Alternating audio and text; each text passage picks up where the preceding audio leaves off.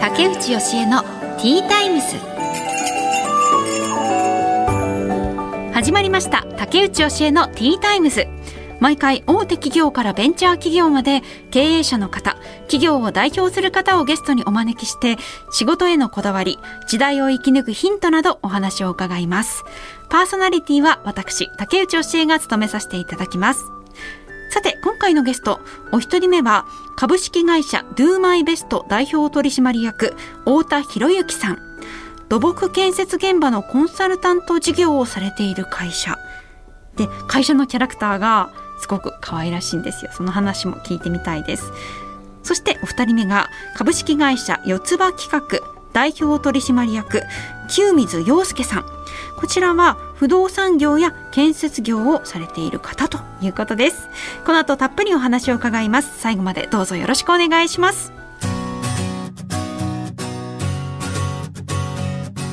竹内義恵のティータイムス。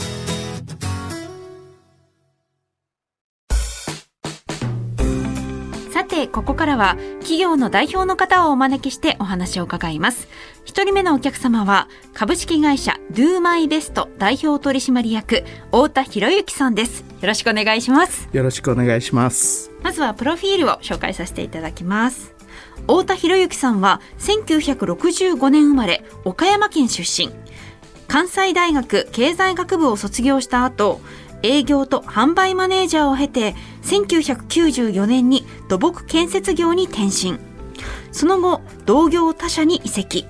人材育成などに携わられ2012年現在の株式会社 DoMyBest を起業されました。はいということで今日は岡山から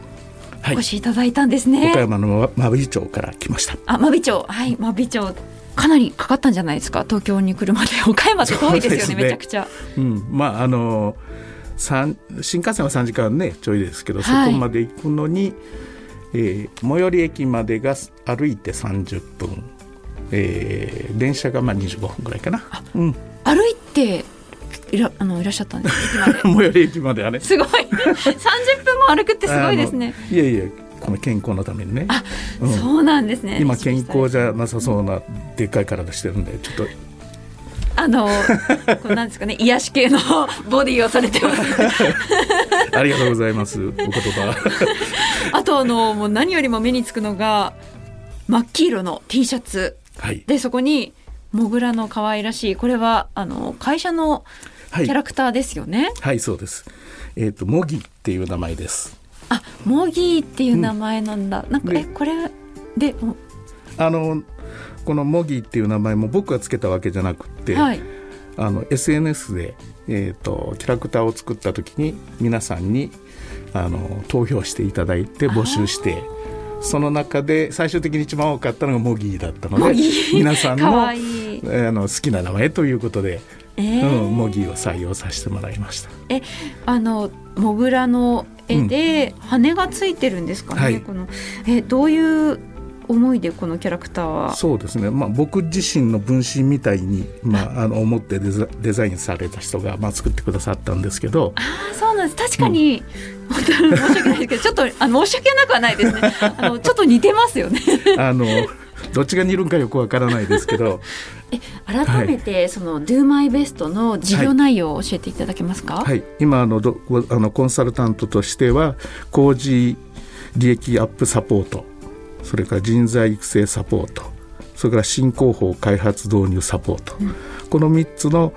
プログラムをまあ主軸としてやっております。それは具体的にどのようなことをされてるんですか？まあ、工事、まあ、利益アップっていうのはさっきの効率化なので、はい、ウェブを利用したりとか、まあ、今最近ではあの当たり前になってるんですけど小さなあの中小企業では、やっぱり前と変わらずパソコンの触れる方が少なかったりとかでもスマホはみんな持ってるので、はい、それを効率的に使える方法っていうのをあの僕がやってきたことをうん、あのしていただいて、うん、あの効率の測るあの手段を。でいつのいつの時代というか今はもうみんなスマホを持ってますよね。はいはい、それだけ進んでなかったっていうことですか？そうですね。今、うん、今は皆さん持ってます、そうですね。うん。ポケベルの時代でしたからね。じゃあそれがない時にそういうことをこう、推奨されたんですね。効率化をどんどん図っていって、えー、そのスマホが出てきてね、えーと、グーグルみたいなものが出てきてでそれをまあ随時活用して、まあ、会社の利益を上げるっていうのが自分の仕事。あ今はどういう依頼が多いですか、はい、そうですね。あのどうしても現場がその思うように運ばないとか、はい、それから売上利益が上がらないとかっていうまあことを言われますね。まあ当たり前のことなんですけど。はいはい。それをどういう土木の現場において効率をアップさせるとか利益を上げるっていうのはどういうところに手を加えるといいでしょうか？結局あのあのその利益を生み出すのは全てあの現場なので、えー、現場を、まあ、あの見させていただきます。うん、で現場が効率的でないところを、まああのまあ、チェックするのと、はい、もう一つは、まあ、人材育成ってあのしてるんですけど実際はその社員の方から直接の声をアンケート会社についてどう思いますかとか、うん、何が会社にあのしてほしいですかとか。でそれを聞いてその数字を、まあまあ、社長に突きつけて結局はあの経営者にその現状を分かってもらうみんなが幸せで仕事が楽しくないと最大の効率化は図れませんよといろんなもの使ってもそのね IT 使ったりとかそれからやらされてる仕事では、あの効率が図れないのでそこを分かってもらうためが、まあ、人材育成ですかね。確かにそういう企業だと第三者が入っていかないと、なかなか伝わらないっていうのもあるんでしょうね。そういうところへ、えー、説得できるかどうかっていうのが僕の仕事の 腕にかかってきます。でもなんか太田さんは相談しやすそうですね、はい、そういう企業の方とかも、うん、なんか話しやすそうな印象を受けているんですけれども、はい、ありがとうございます。やっぱりこう長長くお付き合いされてたりするんですか？うん、結構皆さん一回お願いしたらもうそれで終わり。そうですね。あのね、えっ、ー、と。うまくいってるんだったらまあ必要ないと思ってるので、きっかけ作りなんです。壁にぶつかって、えー、どうにかしたいって思った時に、まあ、相談相手になれればいいぐらいに思ってるので。いいですね。えその土木建設業においてのコンサルタント、はい、コンサルティングって、はい、珍しいんじゃないですか？あんま聞いたことがないですけど、ね、あの設計コンサルタントっていうのがまあ大手とかいっぱいあるんですけどそういうあの、えー、役所相手だったり民間も当然ありますけどその、はい、あの設計書を作るためのようなコンサルタントそれからあの、えー、土木に入ってくるような、まあえーと、経営をするお金を扱うためのあのコンサルタントっていうのがいるんですけど、うん、その現場から変えていくっていうのは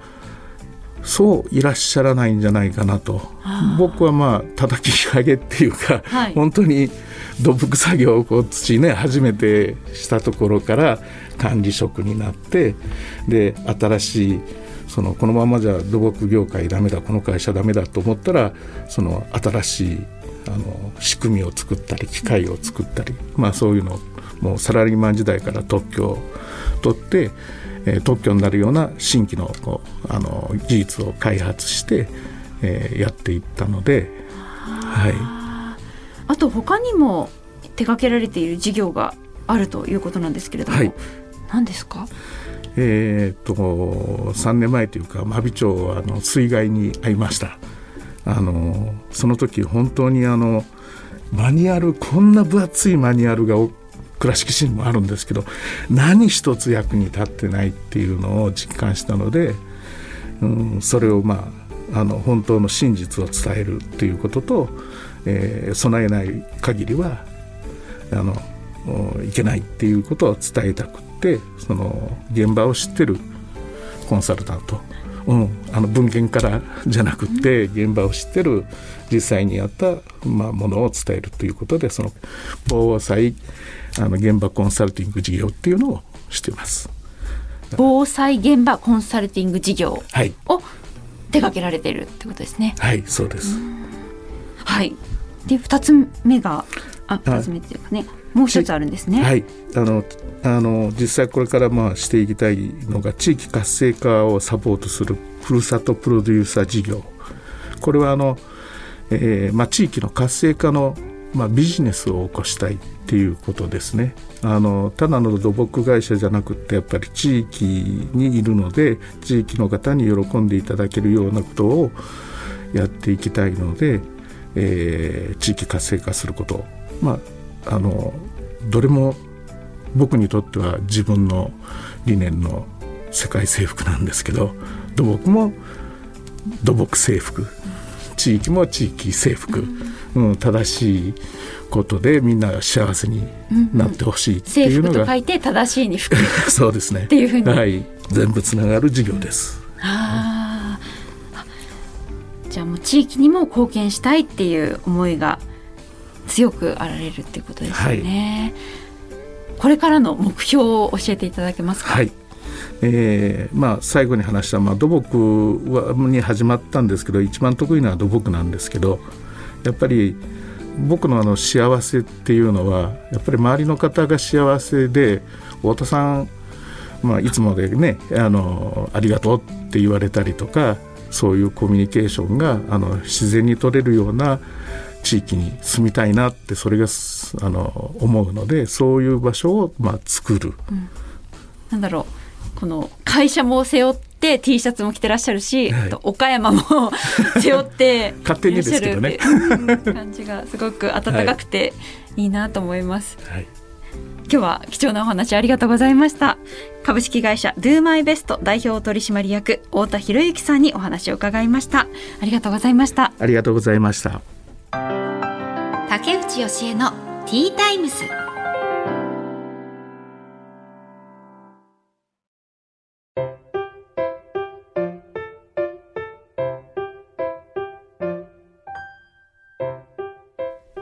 次のゲストをお迎えする前に本日の一品をご紹介。ティータイムにおすすめの一品を紹介させていただくんですが、今回はサムライハーバー勝ち栗抹茶です。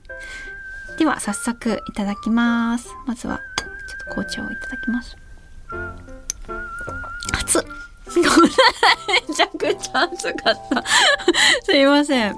か熱々の状態で出していただきました。美味しいですよ、でも。そして勝ち栗抹茶。ん？うん。宇治抹茶ですね。のあんが入ってて。うん。うん美味しい。白あんペーストに抹茶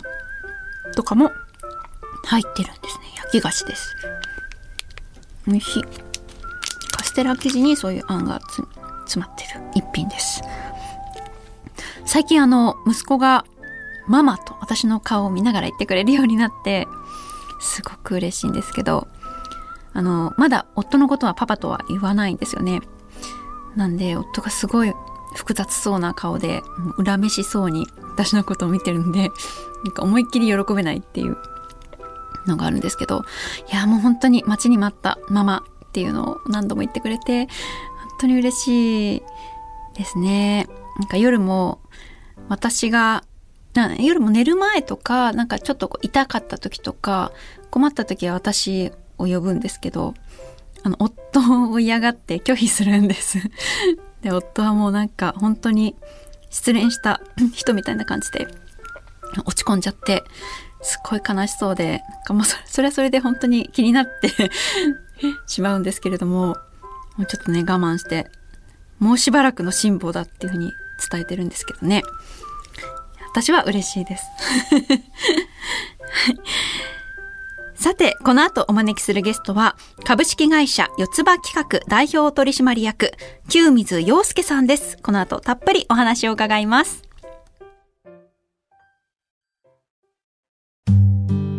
さて本日2人目のお客様は株式会社四つ葉企画代表取締役清水洋介さんです。よろしくお願いします。お願いします。まずはプロフィールを紹介させていただきます。はい。清水洋介さんは1975年生まれ群馬県出身。建築業を経て2011年株式会社四つ葉企画を設立、はい。お客様のライフスタイルに合わせた物件の提案を得意とされリフォームなどアフターサービスも含めたトータルサポートを行われています。はい。まずあの清水っていう名字がめちゃくちゃ珍しいと思ったんそうですすでけれども、ね。はい。群馬県にあのうちの父親の世帯があるぐらいで、はい。えーあとはもともと石川の方のでなんですね父親が。そうなんです、なんか全国であある調査によると100人ぐらいしかこの、少ないですね、はい。はい。あの久しいに水と書いて旧水、幼少期から Q ちゃんと呼ばれてますよね。あ可愛いじゃないですか。Q ちゃんもしくは Q さんみたいな感じで。はいはいはい、はい。えー じゃあその Q さんにお話をはい伺います,、ありがとうございます。嬉しいです呼んでもらうと。まあ会社があるのは群馬県、はい今日は群馬からいらっしゃったんですね、はい建築業はトータルサポートされてるっていうことで、はい。もうだ清水さんに聞けばもうマイホームとかについてはもう何でも相談そうですね、はい、はい。厳密に言えばそのプロのプロをあのよ例えば細かいところのえー左官屋さんだったりとかはい。あのあの基礎屋さんだったりとかのそのプロ中のプロを選別する目はあるんででそれを提供するっていう形ですかね。なんかでも先ほどおっしゃっていたんですけれども、はい。あのなんか不動産のことは不動産に聞いてくださいとか、建築については建築の方に聞いてくださいとか、やっぱりはい。こう専門で分けられちゃっているとなかなか誰に相談していいのかわからないところを、はい。清水さんに聞けば基本的にはこう全体を見てそうですね。相談に乗ってくださるってことですよね。まあ、お家を建てたいっていう方であのなかなかあの不動産屋さんっていうところあの来る方は少ないんですよね。お家を建てたいんで土地をまず見に来ましたとか、はい。建築まだか決まってませんとかいう方いらっしゃるんですけど大体はハウスメーカーの方に行って、で、まあ、いろんなハウスメーカーの提案を受けてでじゃあこんなお家素敵だなって言ってじゃあ地べたうん探しに行ってくださいって言われて来るって感じなんですね。ですのでたこの建物を建てようと思ってますって方が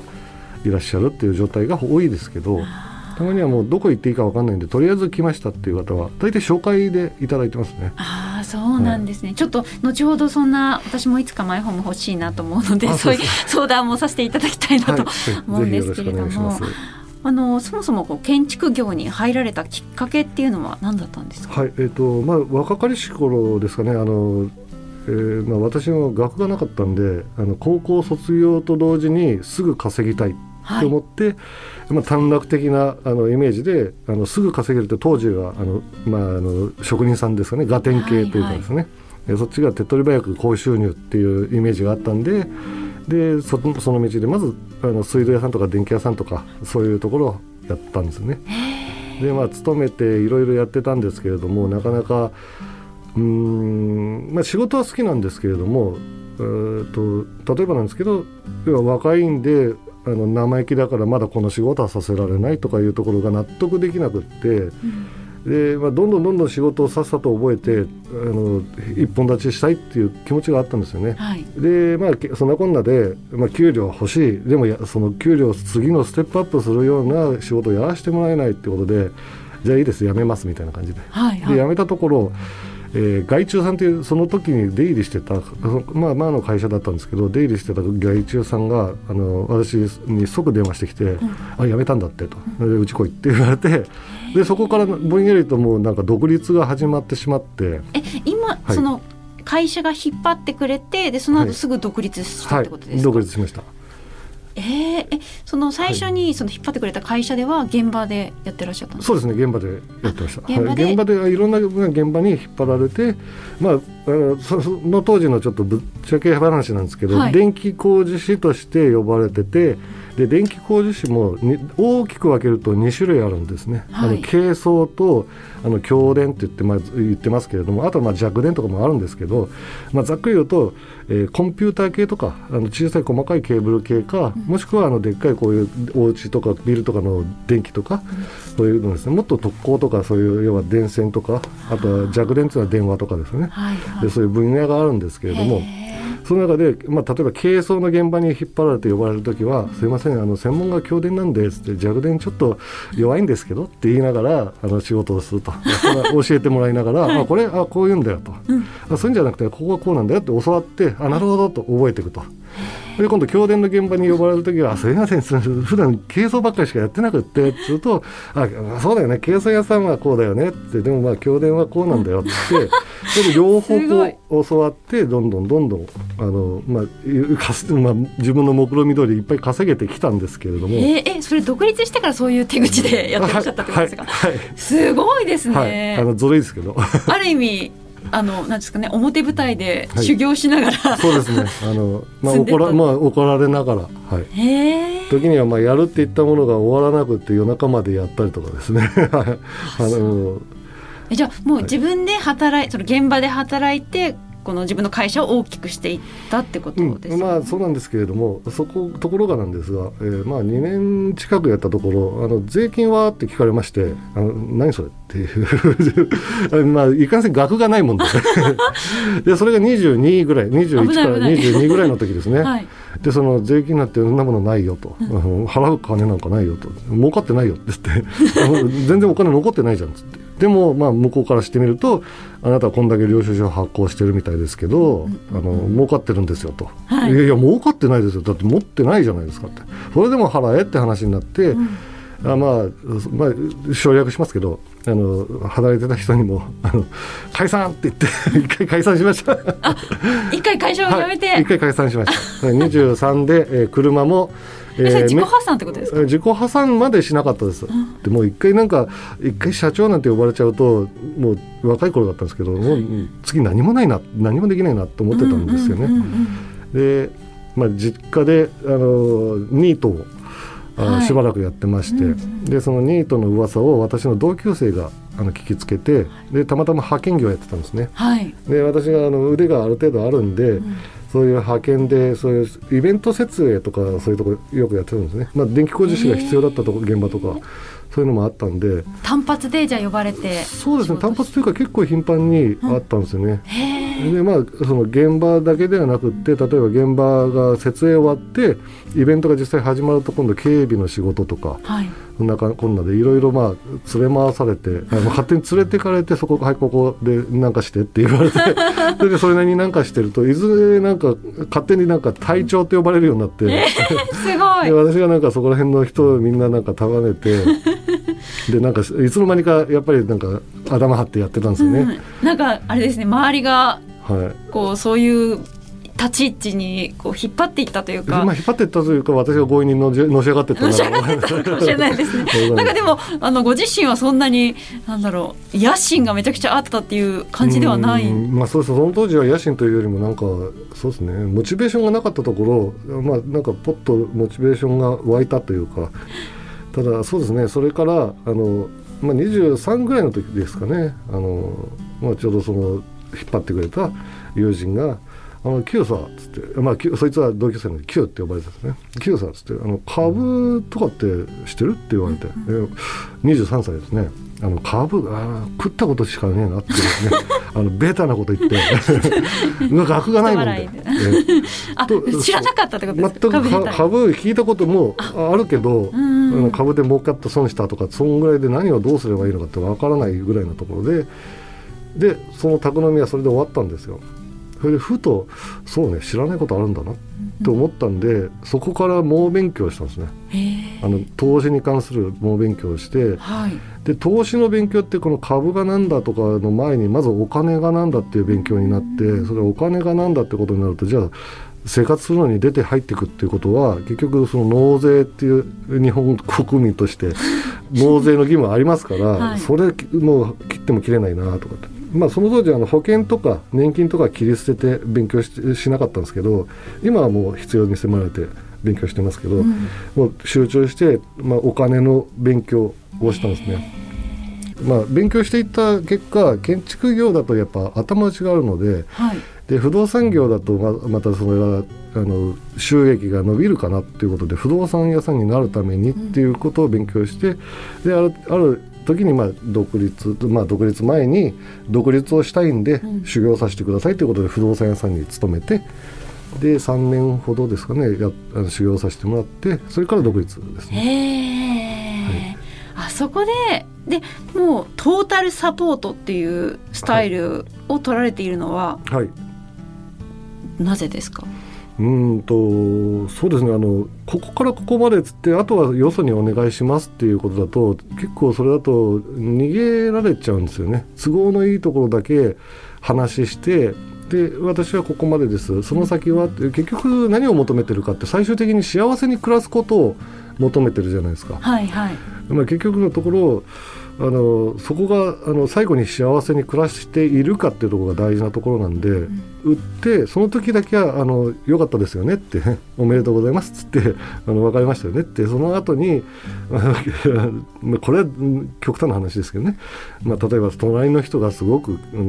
変な人で、はいはいはい、後で知ったとか、ね、そんなのはまあ言わなきゃいけないですけど後の、そうい。うのは大事なことじゃないですか。で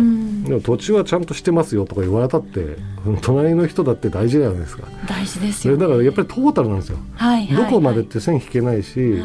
大きな話すればこのエリアはこういうエリアですっていうような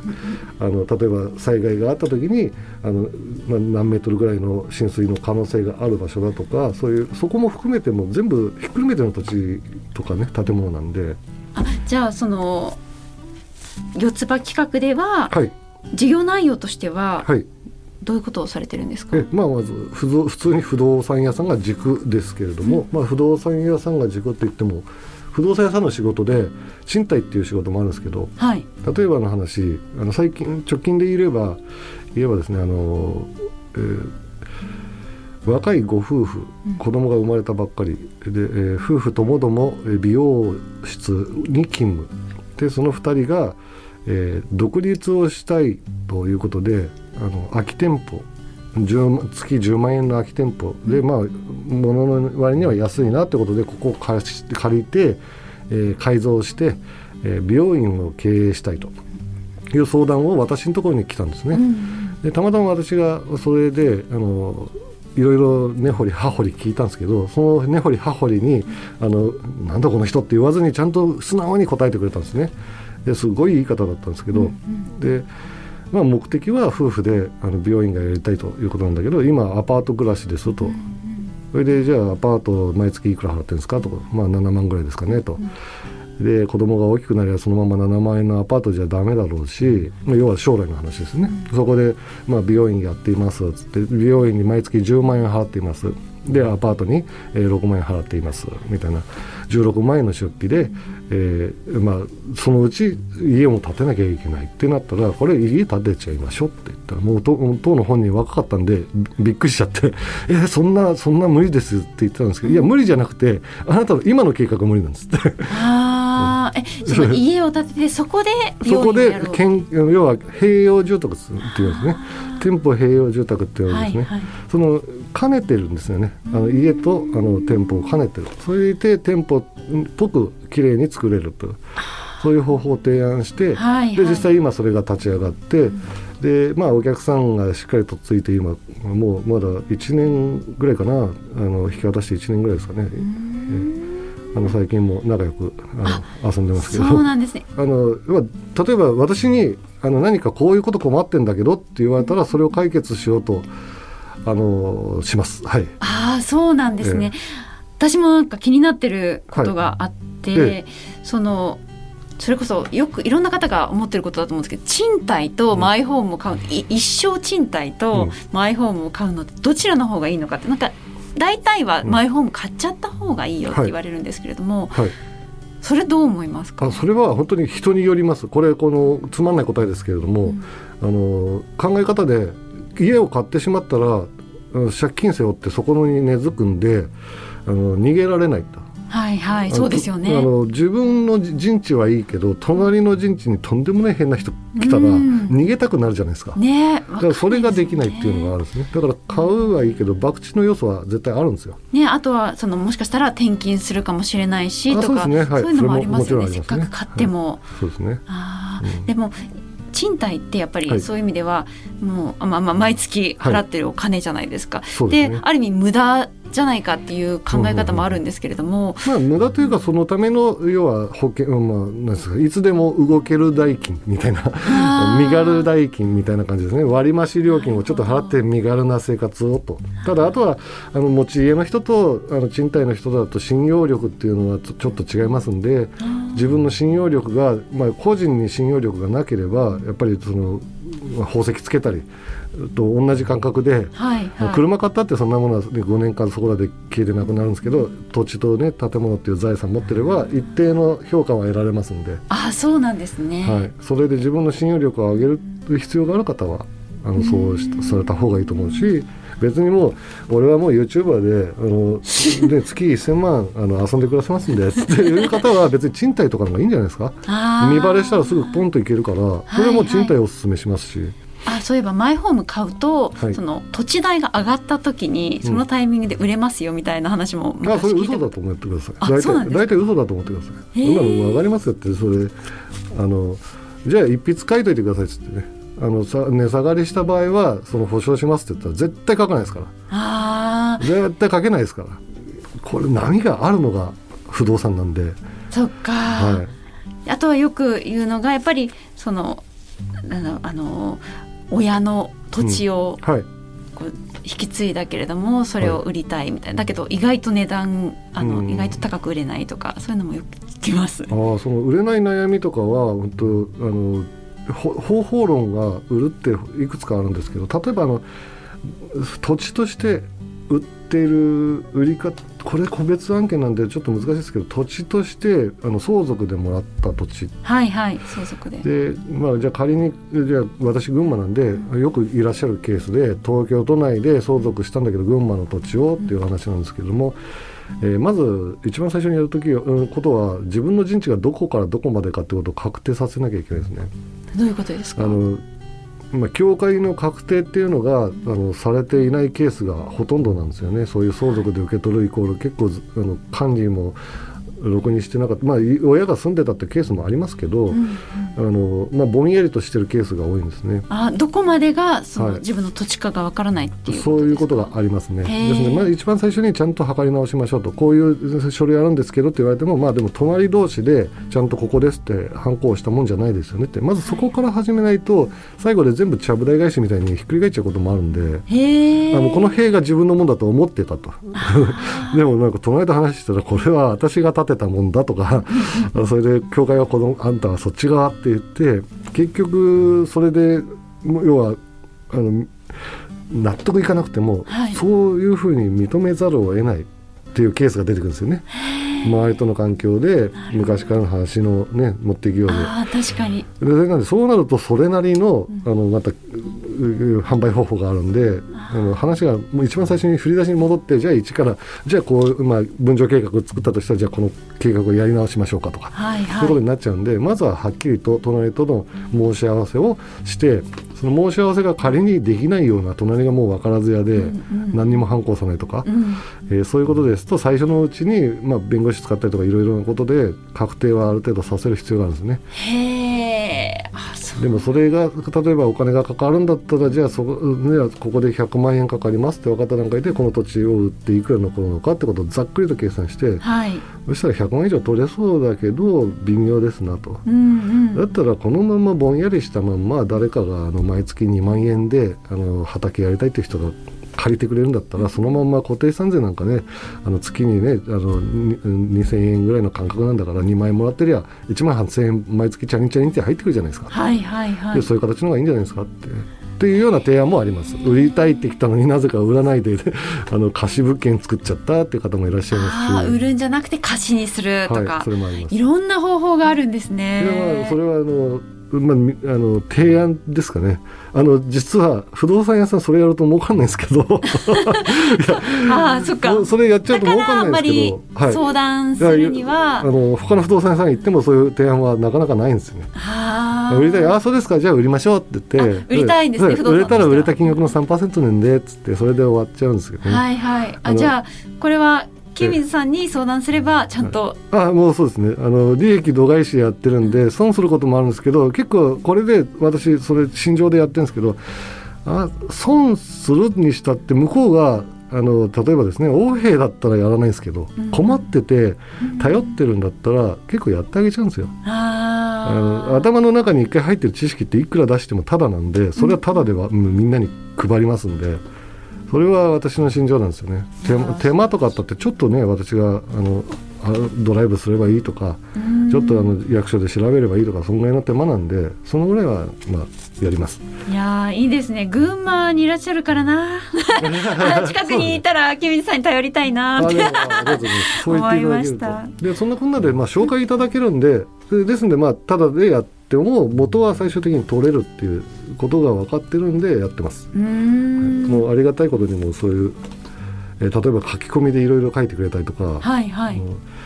まあね、えー、群馬で不動産探すんだったら玉村でだったかな まあうちの地域でねここで不動産屋さん不動産を買うんだったらここで間違いがないだろうみたいな、うんうん、書いてくれてる人もぼんやりと分かってるんですけどあこれはでも私も損害のことしたなと思いつつ あ絶対ありがたがってるだろうなと 思いつつただあの、ね、ありがとうって、ね、言ってくれても本当かどうか分かんないじゃないですか。でもそういうやっぱりリピートが来るとあそうです、ね、喜んでもらえてたんだっていうことなんです。っごい嬉しいですね、紹介もらった時も「まるまるさんから」って言われてあああの人喜んでもらってたんだっていうの、いいと思ったから紹介してくれたんだそうですね。それが本当に仕事やってて嬉しいんで。四つ葉企画っていうね名前もなんかそういう幸せを届けたいって思いが込められてるのかな、それですまさに見つけたらちょっと幸せになれる、あの幸せな気分になれる四つ葉のクローバーをイメージしてます。はい、今日は楽しいお話を、えー、ぜひ探していただければと思いますんでね。ありがとうございます。えー、株式会社四つ葉企画代表取締役清水洋介さんにお話を伺いました。ありがとうございました。ありがとうございました。